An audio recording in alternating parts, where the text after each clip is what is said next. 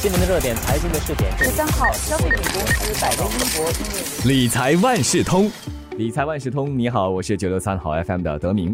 近年来，针对女性的理财产品可以说是琳琅满目啊。其中一个呢，就是女性保险。保险公司纷纷推出以女性为主要销售对象的女性健康保险。那保险的内容涵盖什么呢？女性特有的一些癌症，比方说乳癌啊、子宫癌啊，又或者是这孕产期美容意外等。那女性保险究竟要怎么来配置呢？有哪些误区要特别留意的？这一期的理财万事通，我邀请华文媒体集团联合早报财经新闻副主任郭淑珍一起来和我们聊一聊女性保险，让女性听众、女性朋友们了解，在面对种类繁多的女性保险产品的时候，到底应该怎么来挑选。淑珍好，德明好，首先请淑珍先说一说吧，市面上专属女性的女性保险，是否是保险公司的行销手段？应该很多人跟你一样啊，曾经质疑这个女性保险是不是真的有用，认为只是保险公司的一种噱头，觉得说如果自己已经有了危重疾病保单，就没有必要再去为同样的保障支付额外的保费。那么，首先我们要知道哈，女性她们的生理构造跟男性不一样，更容易患上一些疾病，比方说那个乳腺癌。根据新加坡防癌协会的数据，新加坡每年有超过两千名女性会诊断出患上乳腺癌。那么每十三个女性当中，就会有一个人会在一生中患上乳腺癌。另外，女性也更容易患上一些疾病，一般的保险方案可能没有把这些疾病包括在内。那么这些女性专属的保险就专门保这方面的疾病吗？是，呃，女性保险他们就专门提供跟女性疾病和医疗程序有关的保障。如果选择对了，可以跟其他的保单起着互补的作用。简单来说，女性保险是专门针对女性保障需求而设计的。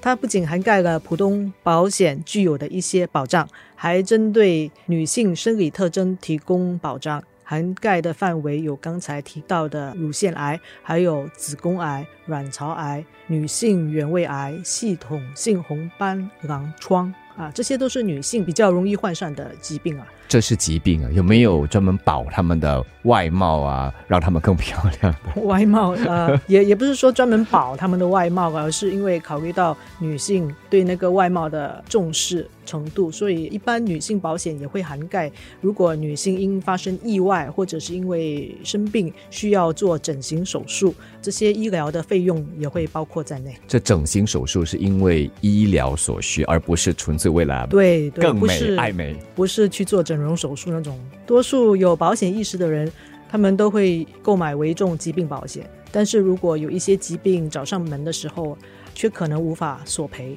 因为这些疾病并没有包括在三十七种危重疾病的清单里面。比如说，慢性的自身免疫性肝炎、类风湿关节炎，这些疾病都是比较可能发生在女性身上的。所以，如果女性买了这些保险的话，她们患上这些疾病就可以得到赔偿。听淑珍那么解释啊，这女性保险肯定是必要的，并不是我们所说的噱头啊。但是啊，市面上的女性保险那么多，有没有什么挑选的贴士？OK，呃，财务顾问就说了，一个好的全面的保险计划就应该涵盖三个阶段的保障：第一是预防，第二是治疗，第三是复原。预防就是每年的身体检查，大多数的女性保险计划都会以体检作为其中一项主要利益，一般是两年可以做一次。那么检查的范围有子宫颈膜片检查、乳房 X 光检查，还有骨密度检查。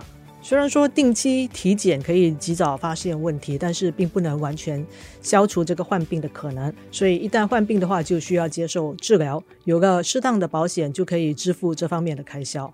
那么再下来就是复原的阶段。虽然及时通过药物和手术干预可以预防情况恶化，但是寻求治疗的真正目的是恢复到原本的最佳状态。所以三个阶段的保障很重要，先是预防、治疗了而且是及早的治疗，再来就是开刀啦、动手术也好，最终是要复原的嘛。对，这方面也涵盖在内了。对的，就以那个乳腺癌为例子啊。就算你每年去做一次检查，你也不一定保证说不会患上癌症。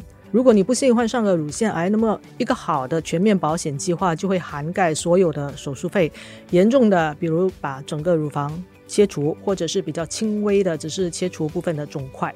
如果把整个乳房切除的话，那么接下来那个乳房整形手术就是整个康复过程很重要的一个部分。那女性保险就会把这些开支也包括在内，包括了复原的阶段，对吗？对。新加坡有哪家保险公司，它的保险可以推荐，或者是可以考虑去了解更多的？一般的女性保险都会以女性疾病作为保障的利益。如果家族有遗传病史，那么就更应该购买额外的保障。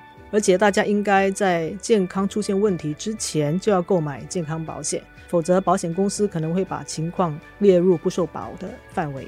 那么新加坡的保险公司好些都有提供女性的保险，女士们可以按他们的需要选择保险配套。有没有最基本的要求？至少要有的一个涵盖内容？是最基本的就是会提供跟女性器官有关的癌症保障。也涵盖其他的医疗情况，如骨质疏松症、女性器官原位癌这些等等。还有就是两年可以做一次免费的健康体检。如果我要比较小心翼翼，就有一些比较全面的配套，对，更全面的，它就除了涵盖这些疾病和手术之外啊，它也会包括重建手术，比如说皮肤移植，还有其他的辅助疗程，好像那个卵子冷冻保存、荷尔蒙替代疗法。这些可能都不在一般的保险计划的涵盖范围内。无论如何，我们选择保险计划还是要取决于需要吧，看你需要特定疾病的保障，还是需要更全面的保障。如果你只是担心会患上某种癌症的话，那么可以只买一份相关的癌症保单。